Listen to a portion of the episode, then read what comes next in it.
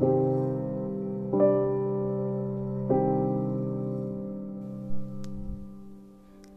mujer de la azotea. Redactado por Mariposa Negra. Iba caminando de la tienda a mi casa.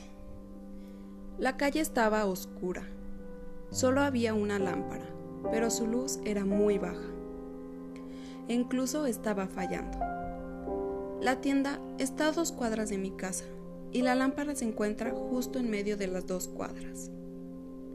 Cuando pasé al lado de la lámpara, algo captó mi atención. En la azotea de una casa estaba una mujer justo en la orilla del techo. No estaba haciendo absolutamente nada, solo ahí, parada, viendo al vacío. Estaba muy oscuro.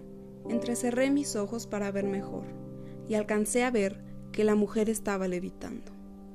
Rápidamente pasé esa cuadra y llegué a mi casa, asustada al día siguiente, las noticias comenzaron a pasar el rumor de que una mujer con los ojos totalmente blancos se había suicidado, aventándose de la azotea de su casa.